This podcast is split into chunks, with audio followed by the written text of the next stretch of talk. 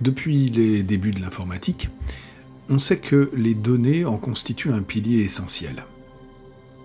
Celles qui nous intéressent aujourd'hui nous permettent rien de moins que de comprendre le monde qui nous entoure et d'interagir avec lui afin d'améliorer notre existence. Mais comment pourrions-nous comprendre le monde si les données en question restaient inaccessibles? Comment créer des services pour le bien de la communauté si les institutions publiques ne libèrent pas leurs données. Comment des ingénieurs, des informaticiens, des enseignants ou de simples passionnés pourraient améliorer le quotidien de millions de personnes sans l'ouverture de ces données informatiques? Ce serait tout bonnement impossible ou au mieux, ce serait très compliqué. Et vous le verrez, ces données ouvertes, puisqu'il s'agit d'elles, dépassent largement le cadre du numérique alors je vous propose de découvrir cette ressource inestimable. Et pour savoir de quoi il s'agit, eh bien, commençons par enclencher la machine à remonter le temps. En France, on considère à juste titre que l'histoire de l'ouverture des données publiques remonte à la Déclaration des droits de l'homme et du citoyen de 1789, et plus précisément à l'article 15 qui indique que, ouvrez les guillemets, la société a le droit de demander compte à tout agent public de son administration. Le fondement juridique du droit d'accès aux informations est posé par cet article 15 dès 1789. Autre date majeure, et là on fait un bond dans le temps et dans l'espace pour nous retrouver aux États-Unis, pays de l'Internet. Nous sommes en mars 2009 et Barack Obama, président nouvellement élu, met à exécution une promesse électorale. Son administration ouvre les données publiques aux citoyens US et crée le portail web des données data.gov.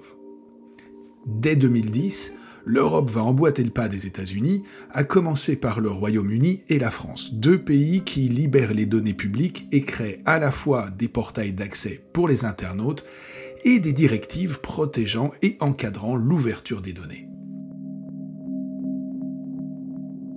Mais de quoi parle-t-on exactement? Essayons de définir les données ouvertes. Selon le journal officiel de la République française du 3 mai 2014, il s'agit de, je cite, données qu'un organisme met à la disposition de tous sous forme de fichiers numériques afin de permettre leur réutilisation. Bon, ça on s'en doutait un peu, alors tâchons d'aller plus loin. L'Office de publication de l'Union européenne précise qu'il s'agit de données auxquelles tout le monde peut accéder, qu'il est possible de les utiliser et de les partager librement, c'est-à-dire sans restriction. Alors, question simple, que faut-il pour que des données soient considérées comme ouvertes?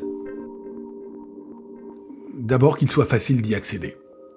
Chacun doit pouvoir les télécharger, le plus souvent depuis un portail web euh, simple d'accès, c'est-à-dire bien référencé par les moteurs de recherche, et simple d'utilisation. L'ergonomie du site ne doit pas poser de difficultés d'usage. Y accéder, mais également les utiliser et les partager, ce qui suppose deux autres critères. D'abord, il y a la question des formats de fichiers qui doivent être accessibles à tous et couramment lisibles. Alors on privilégiera donc des formats ouverts, le format CSV ou le format ODS proposé par le tableur de LibreOffice. Rien n'empêche une institution de les proposer également dans un format propriétaire tel que le format XLS de Microsoft, tant qu'une version libre, ouverte et gratuite est également disponible.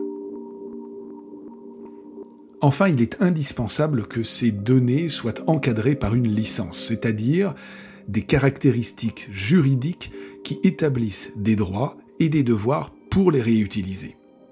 Une licence dans le droit administratif français, c'est une autorisation. Dans le cadre des données ouvertes, une licence informera les utilisateurs des droits dont ils disposent pour une réutilisation d'un jeu de données public. Parfois des licences simples telles que les licences Creative Commons suffisent. Pour mémoire, ces licences définissent des obligations telles que citer la paternité d'une ressource, autoriser ou non son utilisation à des fins commerciales, ou encore la partager dans les mêmes conditions. Mais la plupart des acteurs des données ouvertes utilisent la licence ODBL, ODBL pour Open Database License, une licence destinée principalement aux bases de données. Alors pourquoi utiliser des données ouvertes?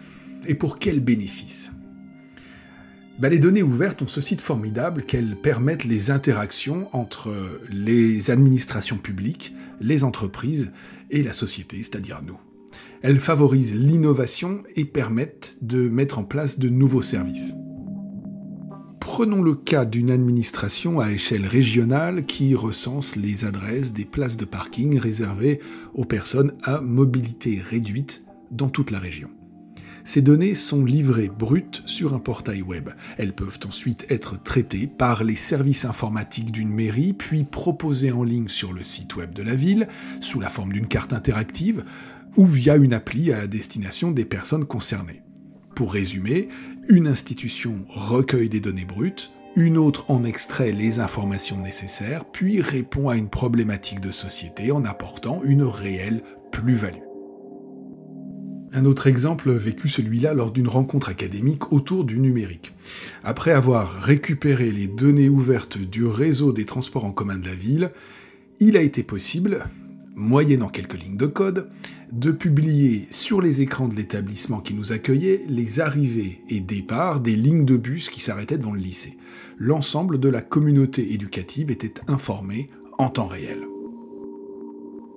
Un dernier exemple, le suivi de la pandémie de Covid via le site Covid Tracker conçu par l'ingénieur Guillaume Rosier. Ce suivi a été rendu possible grâce aux données issues de l'Agence nationale de santé publique. Aujourd'hui, l'open data, l'appellation anglicisée des données ouvertes, est installée dans les habitudes des institutions, des ministères aux mairies, en passant par les divers niveaux des administrations publiques, tant parce que ces institutions produisent des données que parce qu'elles les utilisent. Car il faut bien comprendre que l'ouverture des données publiques trouve ses racines autant dans une philosophie de l'accès à l'information que dans la défense des libertés et la politique publique, celle-là même qui a un impact sur la société. L'information publique, il faut la voir comme un bien commun. Et les données ouvertes comme une ressource naturelle à l'ère du numérique. Et comme toute ressource naturelle, il est impératif de la protéger comme de la rendre accessible à chacun. Allez, merci de votre attention et à bientôt pour un prochain épisode.